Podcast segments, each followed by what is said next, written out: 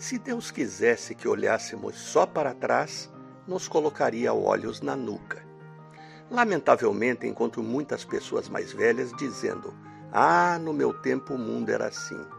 Ou Ah, no meu tempo não tinha tanta baixaria na televisão.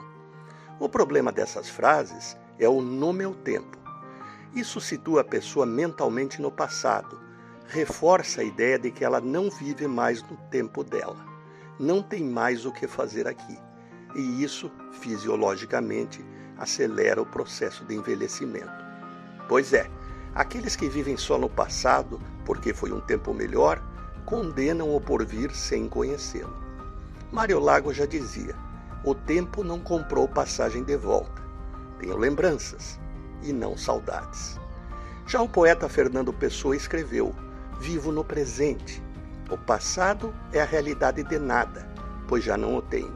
E o futuro é a possibilidade de tudo, mas ainda não o tenho. Penso um pouco diferente do poeta.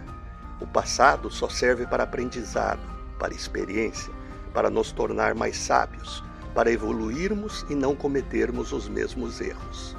Mas, na verdade, a realização e a felicidade estão na sabedoria de viver cada dia como se fosse o último de valorizar o presente, mas sem deixar de ter um olhar para o futuro, pois é ali que nós vamos passar o resto da nossa vida. Porque os que vivem só no presente sem pensar no futuro provavelmente não aprenderam muito com as lições da vida, nem terão um futuro melhor, já que ele nem está projetado em suas mentes. Lembrem, aquele que não luta pelo futuro que quer deve aceitar o futuro que vier. Renato Folador para a CBN.